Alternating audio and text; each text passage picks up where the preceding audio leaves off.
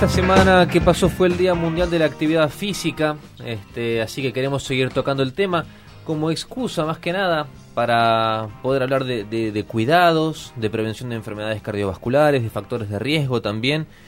Por lo que vamos a hablar ahora con el doctor Cristian Mastantuono, él es director del área de cardiología del Hospital Pirovano. Cristian, ¿cómo estás? Buen día, ¿cómo andan ustedes? Gracias por la invitación y este día tan especial de esta semana, en realidad, por el Día Mundial de la Actividad Física. Y eso siempre nos convoca, ¿no? a hablar de por qué es importante realizarla.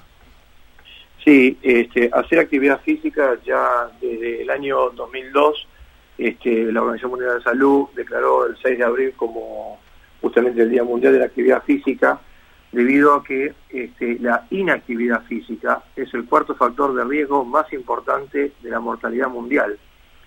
Hacer actividad física en forma moderada y regular este, mejora la salud de la, de la población en general y también favorece a mantenerse sano. Esa palabra sano justamente es no tener problemas cardiovasculares, entre otras cosas, ¿no? Claro, y me imagino en esta época que llegarán muchas consultas, eh, estamos todavía saliendo de, una pandemia y una de las consecuencias eh, que se dice que quedan en los cuerpos de quienes han sufrido COVID eh, es alguna falencia cardiovascular. ¿Con qué te encontraste en estos meses? Sí, ahí con respecto a esta pregunta que es muy buena, la voy a desglosar en dos partes. Una parte es todas aquellas personas que de alguna forma tenían este, o, factores de riesgo o antecedentes cardiovasculares.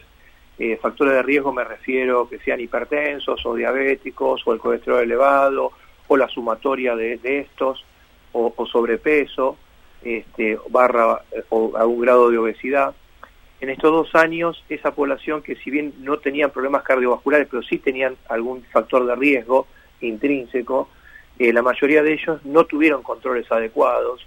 También la, la, pandemia favoreció a que la gente esté más sedentaria, porque hubo un, tiempo de muy prolongado de aislamiento, y eso favoreció el sedentarismo y eso va de la mano con este, el sobrepeso y la acumulación de tejido de graso en el cuerpo que este, favorece a mayor factor de riesgo y mayor, digamos, eh, e, eventos cardiovasculares a futuro.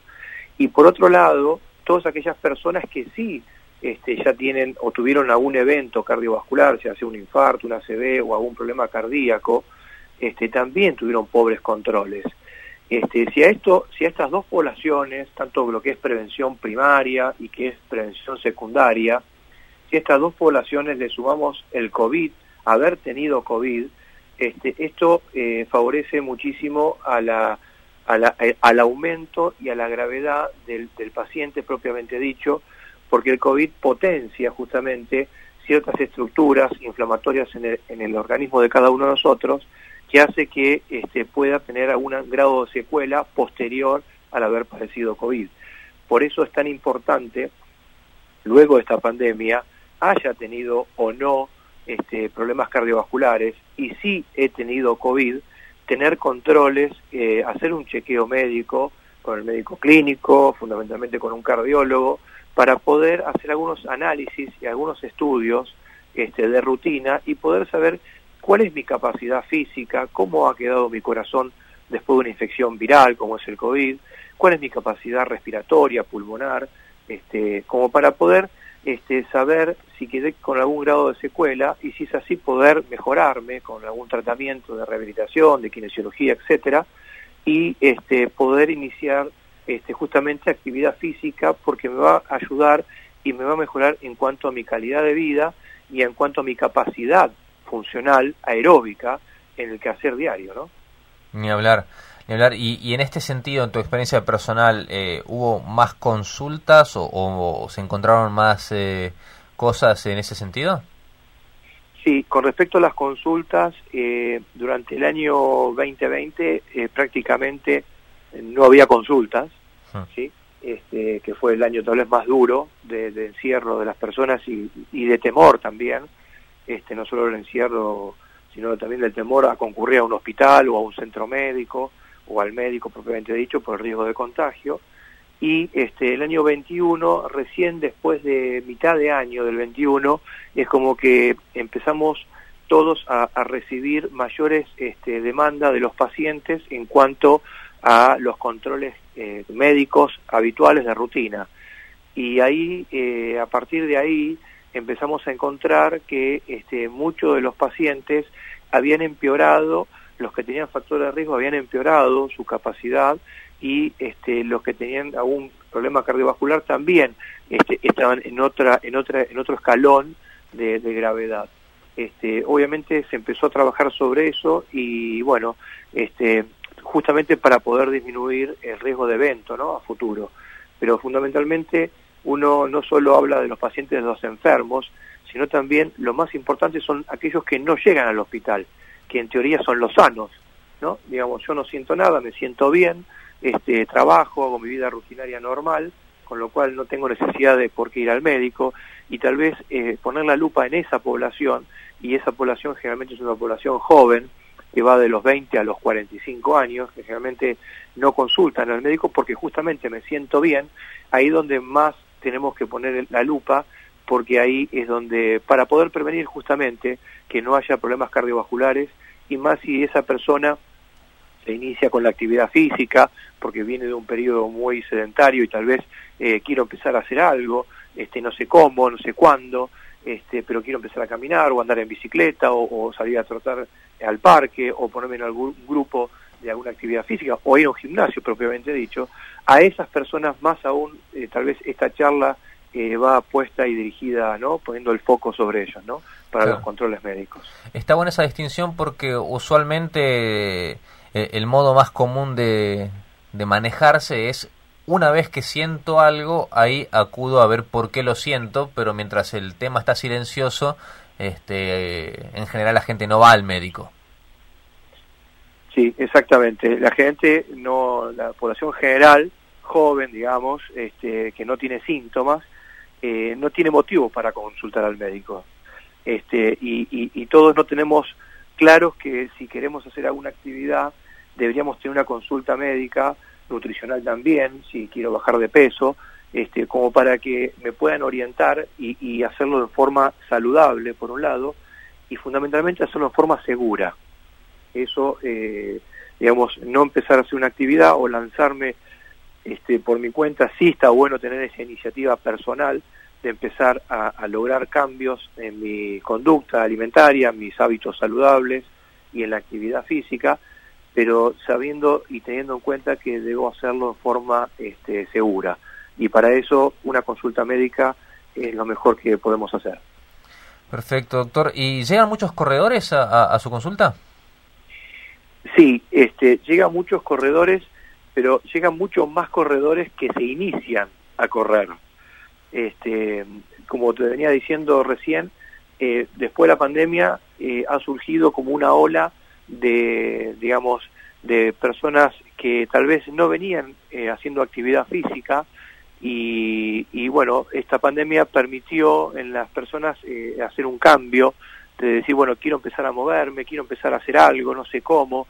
Bueno, empiezo, primero empezamos a caminar, porque es una forma, digamos, de, rutinaria de que uno empieza a hacer algo, y después cuando empiezo a caminar eh, y veo que tengo mayor capacidad aeróbica, al tiempo me doy cuenta que tal vez puedo empezar a, trotar, entonces troto un poco y, termino termino eh, corriendo un poco. Y después quiero a ver si me puedo anotar en alguna carrera de cortita, de 5 kilómetros, de 8, de 7, de 10 y, y esas cosas son las que veo que en la población general este, digamos, es una ola muy importante más allá de los corredores que ya están, obviamente lo tienen instaurado como, como parte de, su vida, digamos, la, eh, la, actividad física y obviamente tener un entrenamiento físico para, para tal, para tal, este, lo que más pongo el, el, acento es en aquellas personas que es esa ola que está viniendo, que quieren hacer actividad física y empiezan a consultar de cómo hacerla, y bueno, fundamentalmente para si se anota una carrera, si se anota una actividad, y hoy está muy en boga toda la, no solo hacer eh, carreras de calle, sino hacer también eh, training, es decir, ir a alguna sierra, a algunos lugares en altura, digamos, con pendientes, y esas cosas también requiere una, preparación y un estado físico no solo del músculo propiamente dicho, de la hidratación de la persona, sino también de todo el cuerpo para poder, a nivel cardiovascular, para poder afrontar justamente una actividad física intensa de una hora o más de una hora. Claro. Y además de, tu trabajo en el pirobano, estás con un consultorio privado, ¿no? Sí, eh, yo tengo mi consultorio este, en Villa del Parque, eh, es un centro de rehabilitación cardiovascular ahí también, donde tengo justamente las dos poblaciones. Tengo en el centro de rehabilitación cardiovascular, todos aquellos personas que ya han tenido un infarto, la mayoría fueron operados, tienen bypass o están angioplastiados con un stent, es decir, esa es una gran población de, digamos, de pacientes enfermos que están en tratamiento. El más antiguo tiene 90 años y el más joven tiene 35, este, con una edad promedio de enfermedad cardiovascular de 55 años promedio, ¿no? Diciendo el más joven, el más joven 35 y el más viejo 91. Y tanto el de 35 como el de 91 se suben arriba una cinta, caminan, obviamente el de 35 trota, arriba una cinta, este, hacen elíptico, hacen bicicletas, hacen actividad muscular, hacen este, pesas, eh, eh, los dos extremos, ¿no? Estamos hablando, cada uno en su forma y su lugar, pero todos hacen esa actividad. Y después tengo toda la otra población, que justamente son eh, aquellas personas sanas, sanas, que decidieron iniciar con una actividad este, y que decidieron iniciar y empezar a tener controles cardiovasculares donde ahí sí este, pongo aún más la lupa, porque son aquellas donde uno tiene que ir a buscar y encontrar los factores de riesgo que el propio paciente hasta inclusive no conoce y no sabe que los tiene. Este, porque si yo tengo pancita, me doy cuenta que tengo una pancita, con lo cual digo, tengo una, una grasa abdominal aumentada, mi perímetro de cintura es mayor a 102, es decir, ya sé que tengo un riesgo acá por esta panza que tengo. Pero si no tengo panza, no sé si tengo hipertensión, no sé qué, qué niveles de colesterol tengo, si no me los conté en los últimos dos o tres años, y tampoco sé eh, qué niveles de, de, glucemia tengo, es decir, de azúcar en sangre tengo. Y son factores intrínsecos que son silentes y que a la larga en esa persona generan factores de riesgo y terminan dando después en un futuro eventos cardiovasculares. Así que sí, esos son la población más importante donde uno tiene que poner el acento y empezar a buscar esos factores de riesgo. ¿Y, cómo hace la gente para llegar a tu consultorio? ¿Por qué vía se puede comunicar o dónde te, ubica? Mira, el consultorio tiene una página de, Instagram que es Cardiología del Parque, eh, donde uno puede, ahí eh, tiene todos los contactos, los teléfonos.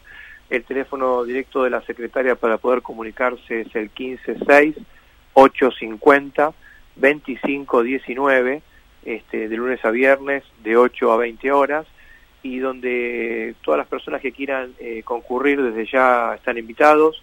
Y no solo a la consulta médica sino también eh, hay un gabinete dentro del consultorio que justamente para aquellas personas que quieren lanzarse a hacer actividad física o que ya están haciendo actividad física y quieren mejorar esa actividad física este, para poder hacer deportes de alto rendimiento con eh, consumo de oxígenos, con pruebas de ergometría, con, con las, los ecocardiogramas para poder medir las paredes del corazón y bueno, y así estudios bien específicos para poder optimizar este, en cuanto a la salud eh, cardiovascular y poder afrontar ciertos eh, ejercicios de intensidad en competencia, ¿no? Así que sí, obviamente están todos invitados y desde ya los espero.